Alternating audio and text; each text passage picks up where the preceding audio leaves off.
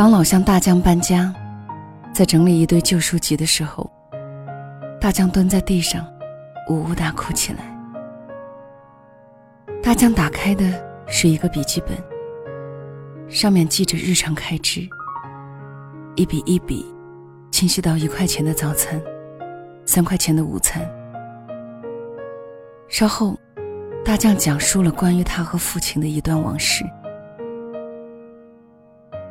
大将的家在徐州乡下的一个村子里，在他的记忆里，父亲一直在徐州火车站附近打短工，难得回家一次。他考上西安的一所大学时，父亲从银行取出一包钱，一张一张沾着口水数，数了一次又一次。大一的时候，大将迷上了网络游戏，经常整晚耗在校外的网吧里。他虽然感觉到有些虚度光阴，但身边的同学们都差不多，不是打球就是看电影，或者上网打游戏。大将也就释然了。暑假回家，大将在村里待了几天，感觉特无聊，就忐忑地对父亲提出。想去他那里玩几天，至少那里有网吧。父亲竟然破天荒的答应了。远远的，大将就看到父亲等在火车站的出口。经过一年大学生活的洗礼，大将第一次感觉，父亲在人群中是那么扎眼，依旧破旧，还宽大的有些不合身。他提醒父亲，衣服太旧了。父亲说：“出力干活的又不是坐办公室，穿那么新干嘛？”他又说：“那也太大了呀。”父亲又说：“衣服大点儿，干活才能伸展开手脚，不然一伸手衣服就撕破了。”让大将没有想到的是，在二零零三年，月入就有四千多的父亲，竟然住在一栋民房的阁楼里。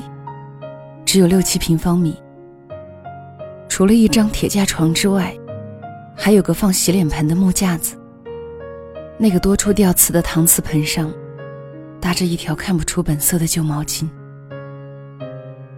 大将一直以为父亲在城里过的是很舒服的日子，没想到竟是这样清苦。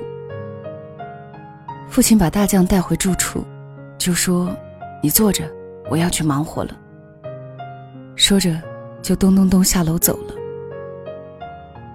大将坐不下去，就悄悄地关上门，下楼，跟在父亲身后。他想看看父亲是做什么的。七弯八拐，大将跟随父亲来到了徐州冷库。那儿聚集着十多个跟父亲差不多的人，有的推着推车，有的拿着扁担。大将看到父亲。从门卫那里推出了自己的手推车。正在这时，一辆大货车进入大院。父亲和大伙一起跟在车后拥了进去。几分钟后，大将看到了父亲。他弓着腰，扛着大大的纸箱，走几步停一下，用系在手腕处的毛巾擦额头的汗，再前行几步。把背上的纸箱放到手推车上，接着又奔向大货车。几秒钟后，又弓着腰扛来一个纸箱。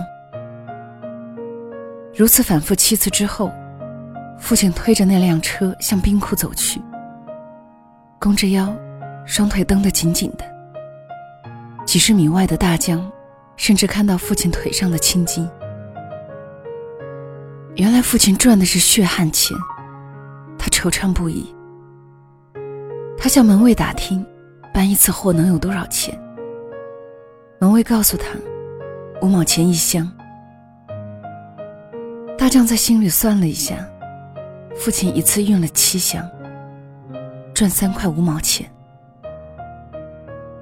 大将当天下午就回了家，他不再想着上网了。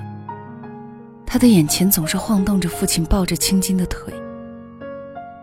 他还算了算，自己在网吧浪费了父亲多少的汗水。返校的时候，父亲又从银行里取出厚厚的一沓钱，数了又数，交给大将。大将数了一下，说：“这学期时间短，有两千就够了。”说着，分出一半留给父亲。这一天，大将下决心做个好儿子，做个好学生。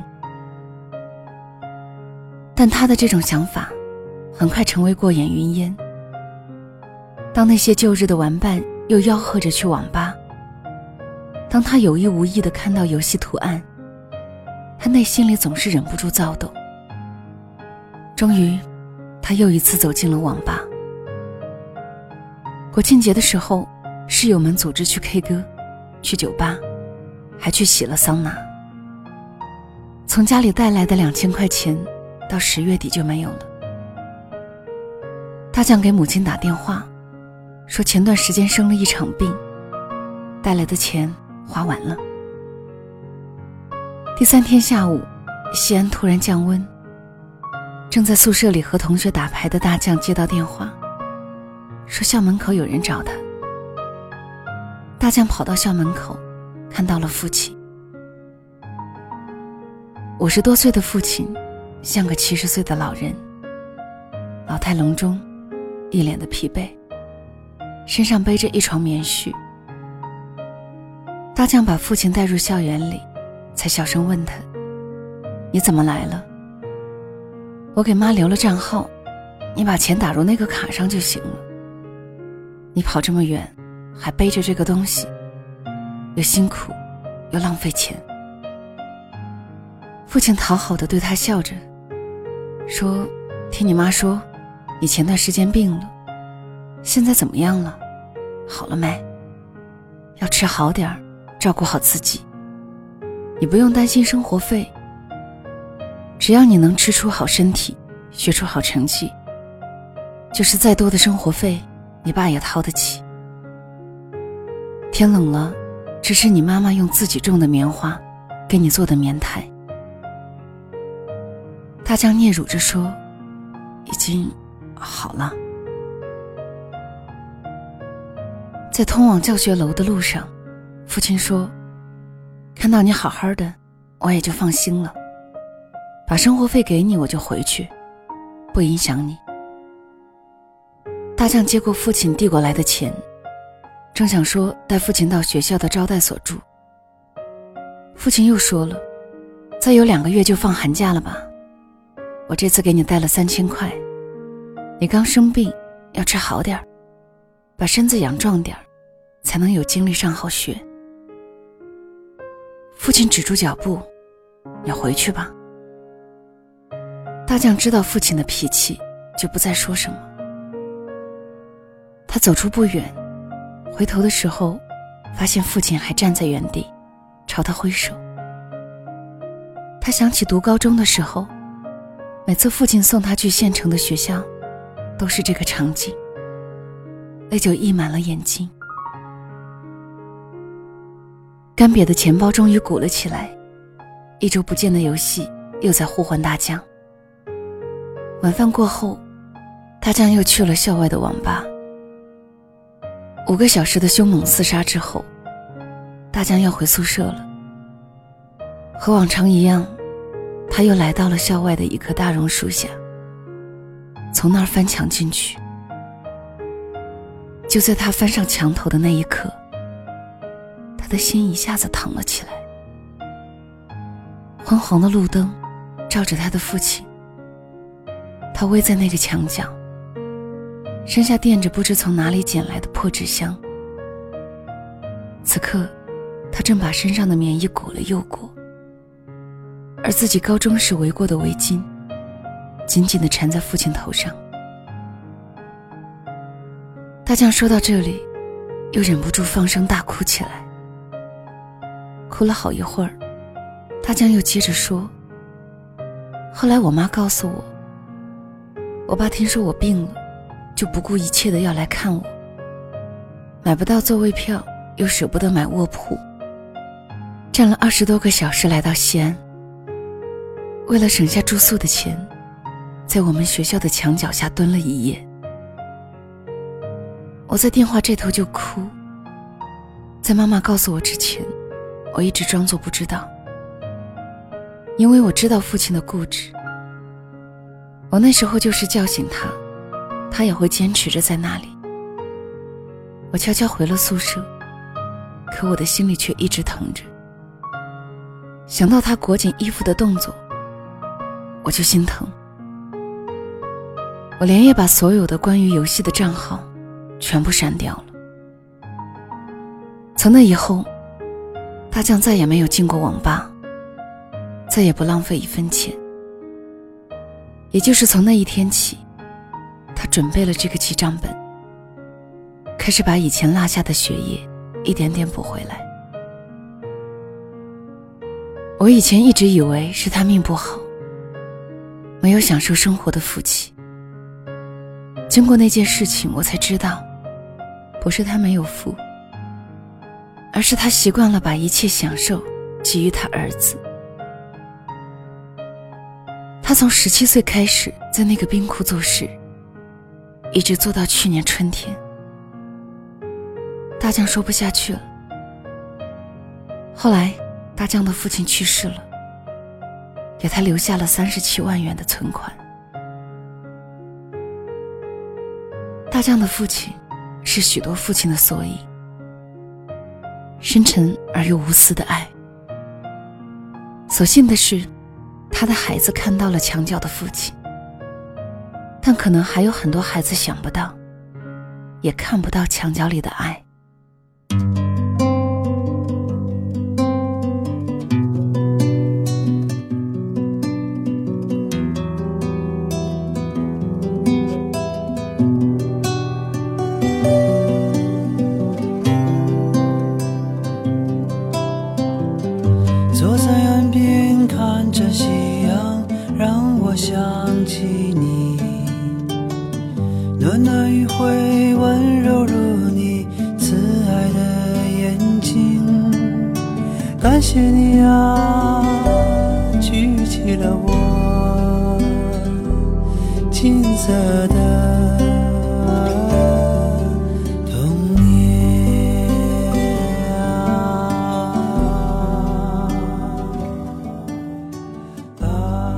这里是两个人一些事，谢谢你的到来，我是小溪。分享的这篇文叫做《墙角的父亲》，作者是李玉，远看于青年文摘。这个周日是父亲节，小溪想把这期节目送给天下所有的父亲，愿他们平安、健康、如意。节目的最后，分享一封信，一封女儿写给父亲的家信。其实很怀念写信的日子。写的每个字，投递的瞬间，拆开信封的心情，满满的都是爱。愿你亦能感受到这份爱。晚安。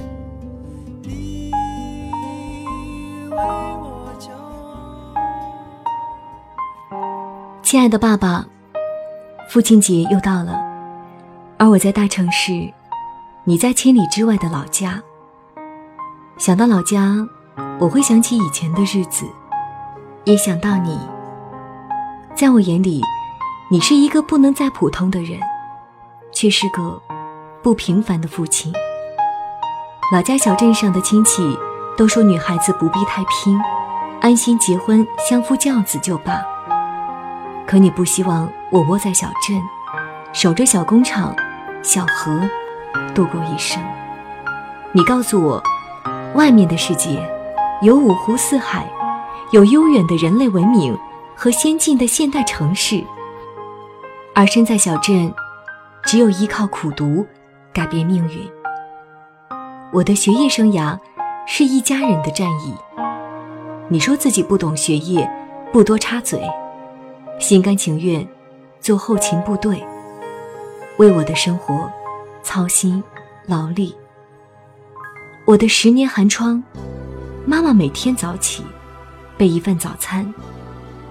你很少休息，常周末打工，赚几十块的加班费，给我存学费。在三十八度的高考考场外，你提一只西瓜，带一条毛巾，额头的汗盖住了眼睛。读大学的那天，给我收拾好行李，送我到站台。车要开了，你说就送你到这儿了，以后的路自己走吧。茫茫人海，你的背影。变成了一个小圆点。小时候我会说，以后赚很多钱，让你们过上好生活。我从未放弃努力。我终于来到大城市，和云一样的在楼里上班，一心鲲鹏展翅，在大城市里的天空里畅快的呼吸。初出茅庐时，心气很高，遇到挫折。便横生沮丧。你给我电话，说赚钱不必着急，先要留得青山在。如今，我在城市立足、立业、成家，为人父母，想反哺父母辛劳，只是个奢望。家人团圆之日，如此宝贵奢侈，有时候觉得。你们变成了孩子，掰着手指等过年。等我回家后，你们又是不辞辛苦的慈爱长辈，备好一桌一桌的饭菜。几天之后，又目送我们返程，好像你们毕生的努力，只是为了成就我们，为了目送我们的离开。今天给孩子讲了亲情树的故事。孩子幼年时在大树下嬉戏，大树为孩子遮风挡雨，他很高兴。孩子大了，想要造船远航，成家立业，他砍下一树的枝条，又伐掉了树干。大树很高兴。孩子暮年归家，老树。只剩一个树桩了。老树说：“在我的桩子上坐坐吧。”故事结尾，一无所有的老树留下一句话：“大树很高兴。”为人父母时，才知父母艰难；为人父母时，方才知道世上的爱。一面。是苦涩艰难，一面是发自内心的欢喜。岁月不饶人，你说自己是个老头了，但我总觉得你还年轻，好像还是那么风华正茂，有用不完的力气。在我的记忆里，我们家总是那么温暖，有爸爸妈妈。炉子上总炖着一锅热饭，虽然难得吃一顿鱼虾，你总把好菜扒给我，说大人不爱吃。人生如此无奈。如今生活好了，顿顿鸡鸭鱼肉不再是难题，可你却被查出糖尿病。纵然有美味，不得。不处处留心。要不是妈妈每天盯着你，你还总是忘记打降糖药。你对待自己，永远不像对家人那么上心。上周托人给你带了一周一次的降糖药，不知收到没有？保重身体，莫让女儿牵挂。今年十一。会带宝宝提前回家看你。我这里一切安好，勿念。您的女儿，二零一八年六月十七日，父亲节。